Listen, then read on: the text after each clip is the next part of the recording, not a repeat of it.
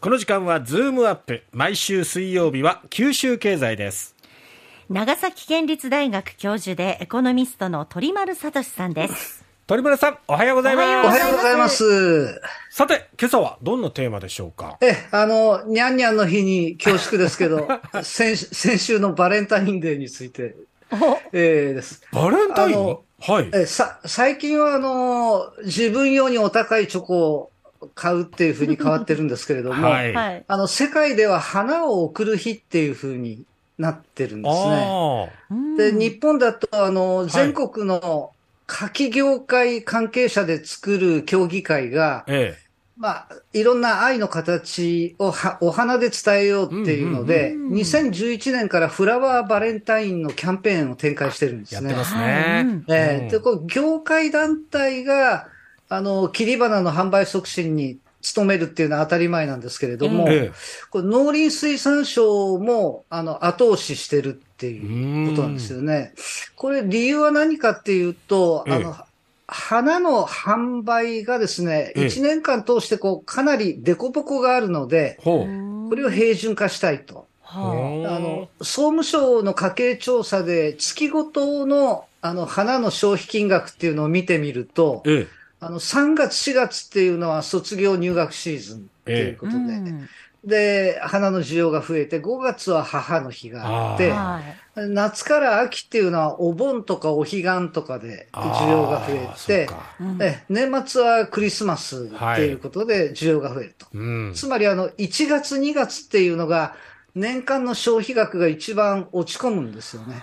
ここをなんとか盛り上げてう、んうん。あの、業界全体の安定生産、出荷、販売に結びつけたいっていうことなんですね。なるほど。そういうことが、うん。それでフラワーバレンタインも今バレン盛り上げようと。タインっていうのがあるっていうことですね。では、い。切り花っていうと、これも福岡県が、あの、県別の生産額全国3位っていうのがよく知られてるんですけれども、ええ。うん。花の種類によっては、あの、九州他県も上位に位置していて、ええ。あ菊だと、菊だと福岡3位、鹿児島4位、長崎5位とかでえすね。あの、霞草は熊本が1位だとか、あの、ガーベラは福岡が2位で長崎5位とかですね。あの、いろんなところがいろんな種類で、あの、上位に食い込んでいると。だかええら九州はちょっとしたフラワーアイランドでもあるということになります。えーところがですね、これ、1世帯あたり切り花をどの程度買っているのかっていうのを見ると、うん福岡市は毎年、下位に低迷してて、あら。えっと、令和3年のデータだと47都道府県庁所在都市で最下位。最下位最下位。ええー全国1位は東北仙台市。1年間に1世帯あたり1万4000円花を買ってるんですけれども、福岡市は1年間で4600円しか買ってないってえいう。え三分の一ぐらい？3分の3分の1です。えええーこれ理由なんですか？がね、何なのかっていうのがよく話題になるところなんですけれども、うん。一つはあの福岡市の年齢構成って若い人たちが、若い世帯が多いんですよね。ええ。あので、家計調査で世帯主の年齢別の年間購入額っていうのを調べると、りょええ。60歳以上ってものすごく買ってるんですよ。なるほど、うん。年間1万円以上買ってるんですけど、50代が6000円台、40代は3000円台。あえーー、30歳代は2000円台で、20代は1800円っていうんですね。こう若くなるほど切り花買わないっていうことになってて、だからこう年齢構成上若い世帯が多いっていうのが、そうなってるんじゃないかなっていうのと、もしかすると福岡市民っていうのは花より団子なのかもしれないなっていう。美味しいものいっぱいありますからねそうです原ね。因がよくわかんないところです。あの、九州で切り花を一番たくさん買ってるのはもう、これ、伝統的に鹿児島市でですね。なんでそんな伝統的にあこれは花が買われるんですか？あの、お墓参りをするときにっていうので、だからはいはい鹿児島の、あの、お墓に行くとほとんどフラワーパーク状態になってるっていう。本当に鹿児島にフラワーパークありますけどね。えー、あそうでそのはあえー切り花を生産する農家さんの経営があ近年、非常に厳しくなっているっていうことなんですよね。あの国内最大の切り花の流通拠点っていうのは、東京の大田市場っていうことになってますけど、はい。平均価格が、卸値がコロナ前を大きく上回る高騰ぶりで、まあ、値段高くなるのはいいことなんですけど、あの生産コストが上がって値段が上がってるっていうことなんですよね。ああのサイズや色によっても異なるんですけれども、あのバラの花1本、あ。はい。これ、価格が高いものになると、あの卸値が1本500円以上するっていう。おろし値で？えーだから、あの、あれですよ、文字通り、高値の花？高い値段の花。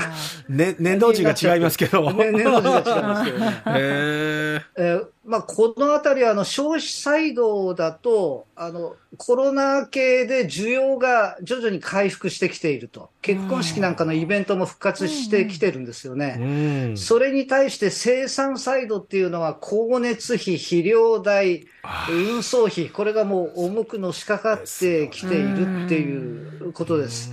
ですから、需給バランスが崩れて、あの価格が高騰しているっていうですね。うんで、このフラワー市場の注目点、他に2つあってですね、1つはあの貿易構造が激変しているっていうことと、はい。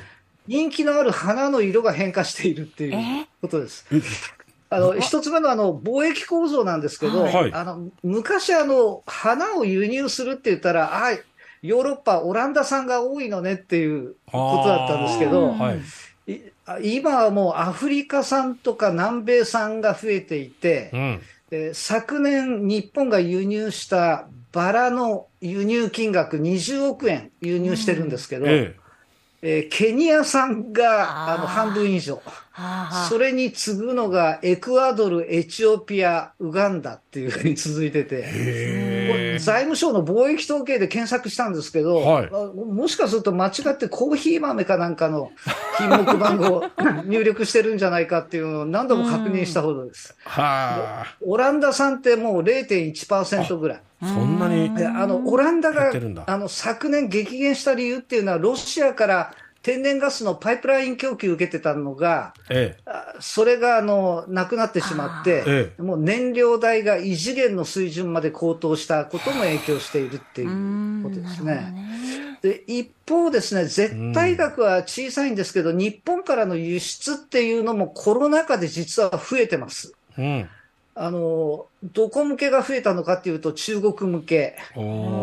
ゼロコロナ政策で自宅にああの巣ごもりしなきゃいけないんですけれども、うん。家の中でせめて花を楽しみたいと。うんええ。で、中国の方々っていうのは、もう日本産のは切り花って日持ちが良い、形が良いっていうので、これ絶大な人気があるっていうので、輸出がものすごく増えているっていうことですね。あえ残念なのは、ちょっと文字税関からの切り花の輸出っていうのが、あの、あんまり伸び悩んでいてですね、このあたりもうちょっと頑張る必要があると。と、もう一つが、あの、実は花の色なんですけど、白い花が大変人気になっていると。白いバラとか白いストックがとても人気になっていて、はい。まあ値段高いんですけれども、かなり流通するようになってきているっていうことですから、あの白が今、なんかテーマで、んやっぱりこう世相が暗い感じですから、うん。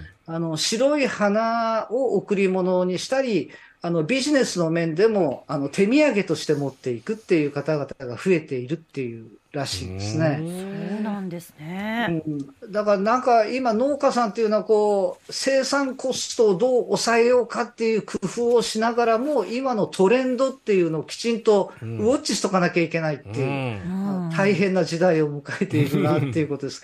だから福岡市民の皆さん、どうか切り花を買いましょうっていう。そうですね。せっかく生産は盛んなのに。そうね。地産地消ができてませんので、この分野だけは。そうですね。ええええまあ、間もなく卒業シーズンにも突入しますが、えーそうですね。あの福岡市でいうと、一人一花運動っていうのも、ねねやっておりますけれども、はいまあ、あの花のあるそうですね。心をこう豊かにしてくれるようなね、そうですね。ご年配の方買ってると思うんですけど、ね若い方々にもっと買ってほしいですね。そうですね。若い人、映えますよ、花のある生活。